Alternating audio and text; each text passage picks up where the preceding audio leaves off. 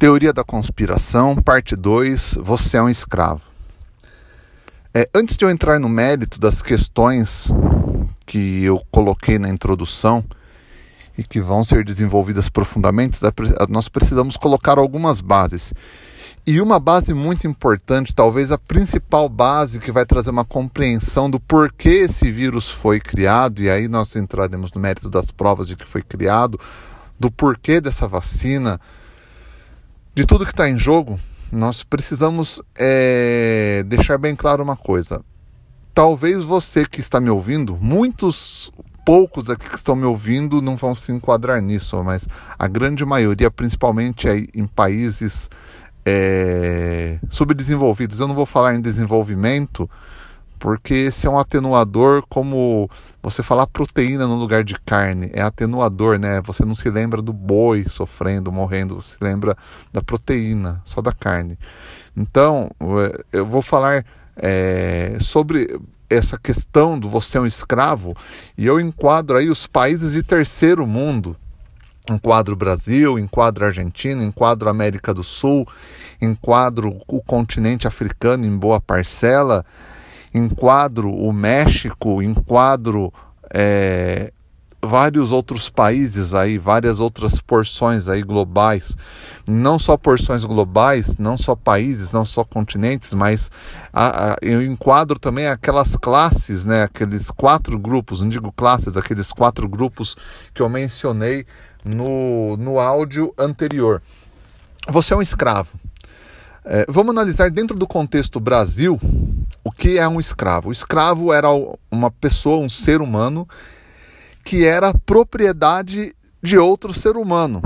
E a finalidade do escravo era produzir o bem-estar e produzir a manutenção de lucros em favor do seu senhor, em favor do seu proprietário. Então, o escravo era um ser humano que era propriedade de outro ser humano. Só que o ser humano dono, ele se beneficiava do ser humano escravo.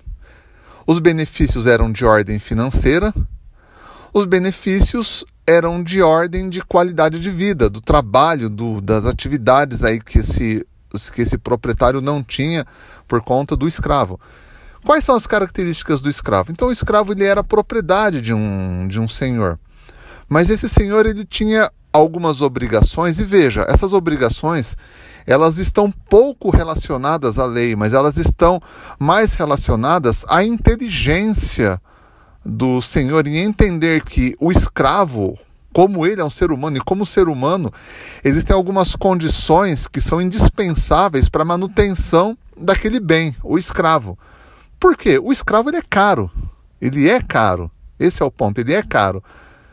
Mas ao longo de uma vida, esse bem ele é muito lucrativo. Então, o que, que você faz com o escravo? Você faz com o escravo aquilo que você faz com um bem lucrativo. Você cuida, você mantém ele no estado em que é, a sua renda não seja totalmente dispensada para ele, mas faça com que essa ferramenta funcione é, adequadamente para a manutenção do lucro. Então, o que, que esse senhor prestava em favor do, do escravo? Esse senhor ele fornecia é, abrigo a, em favor do escravo. Esse senhor ele fornecia alimentação em favor do escravo. Esse senhor ele fornecia assistência médica em favor do escravo. É, esse senhor fornecia assistência, é, vamos dizer assim, psicológica em favor do escravo através de é, promessas. Esse Senhor, ou, ou, ou promessas ou religião, né? Esse Senhor fornecia assistência aos filhos desse escravo. Esse senhor fornecia um espaço de convívio social a esse escravo. Esse senhor fornecia vestimenta a esse escravo. Então, esse escravo, ele não era rico, mas em troca do seu trabalho, é, esse escravo ele tinha manutenção de cuidados com a saúde, ele tinha, mas não era a, a, o melhor médico, ele tinha manutenção de alimentação, claro que não era a alimentação do seu senhor, ele tinha manutenção de abrigo, mas não era como a mansão do seu senhor, ele tinha ah, os cuidados com os seus filhos, afinal, os filhos do escravo era, eram futuros escravos, então era aí uma, uma, uma extensão de lucratividade, né? um, um benefício em favor do, do Senhor. Então ele dispensava cuidados, né? Ele dispensava inclusive educação, né, ao escravo e aos filhos do escravo, porque era necessário uma educação é, razoável para que esse escravo também prestasse alguns serviços de ordem intelectual ao Senhor.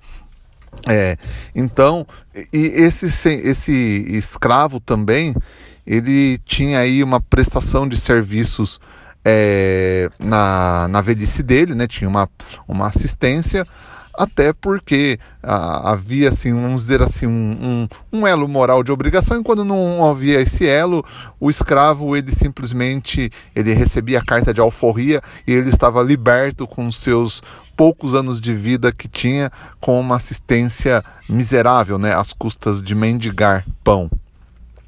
Traga isso para hoje os, as grandes empresas, as grandes corporações, ou mesmo os patrões medianos. E veja, eu não estou condenando os patrões medianos, porque a relação de um patrão com o governo é a mesma relação de um líder é, comunitário com com, os, com, com o, o, o, o, senhor, né? com o senhor, com o duque ou com o rei, enfim. É, então, Quais são as características do empregado? O empregado ele tem assistência médica, como o escravo tinha. O empregado consegue usar as roupas, mas não as roupas iguais às do seu chefe, como era o caso do escravo. O, o funcionário ele tem a creche e assistência é, para criança, como o dono da empresa, como o dono da multinacional. O funcionário ele tem condição aí de, é, com o seu salário, na verdade, pagar um aluguel ou financiar um imóvel. É, como que claro nunca estará à altura do, do imóvel do seu chefe. É, o escravo ele tem aí uma condição de se alimentar, claro que não como seu chefe, mas dentro de uma condição que ele possa aí ter uma uma, uma, uma, uma condição de restauração de energias. O escravo ou o funcionário, eles dormem. O funcionário ele tem a possibilidade de convívios sociais, eventos sociais né, organizados aí pela empresa. É, em outras palavras, existe uma equivalência entre o escravo e o funcionário. Então, o que mudou? É, porque, na essência, é, fazendo uma comparação, digamos que o escravo ou o, o, o, funcionário, eles são o mesmo ser humano. Vamos dizer que eles são suco de laranja, vamos dizer assim. Então você tem uma garrafa que se chama regime legislativo. É, da, da escravocratura, e você tem uma outra garrafa que se chama regime legislativo da democracia. Aí você coloca o conteúdo, o suco de laranja, é, dentro da garrafa da escravocracia. Aí de repente você fala, não, mudou tudo. Mas você, aí você coloca dentro de outra, garra, de outra garrafa exatamente igual, só com um rótulo diferente, que está escrito democracia, o mesmo suco de laranja. Em outras palavras, você muda o, o, o ser humano, o conteúdo humano de, de rótulo, mas a condição real dele é a mesma. Então, nesse sentido, eu te pergunto: você é um escravo? Muito provavelmente você é. Só que quando a superpopulação de escravos aumenta, isso gera um ônus, isso gera um perigo para o Senhor. E qual que é esse ônus? Qual que é esse perigo? Esse ônus ou esse perigo, a história nos mostra que é o risco de, de rebelião. É, foi o que aconteceu na Revolução Francesa, foi o que aconteceu no êxodo do Egito, foi o que aconteceu ao longo da nossa da civilização humana, quando a superpopulação fraca, ela se dava conta da sua capacidade de influir e de, de, de mudar a dinâmica de poder, ela se rebelava e ela conquistava espaço. E o, aqueles que governam cientes pela sua autoinstrução, cientes disso, quais as estratégias que eles é, desenvolveram ao longo da história? Mata, mata, mata, mata, mata, mata, mata e distrai. Ou pelo menos distrai, distrai, distrai, distrai, distrai, emburrece, eleva o emburrecimento a níveis estratosféricos, a, a níveis é, de galáxias, a níveis altíssimos. É, emburreça o povo. E se não for possível emburrecer, mate. E se for possível, faça as duas coisas. Porque superpopulação de escravos é cara. Superpopulação de escravos gera problema.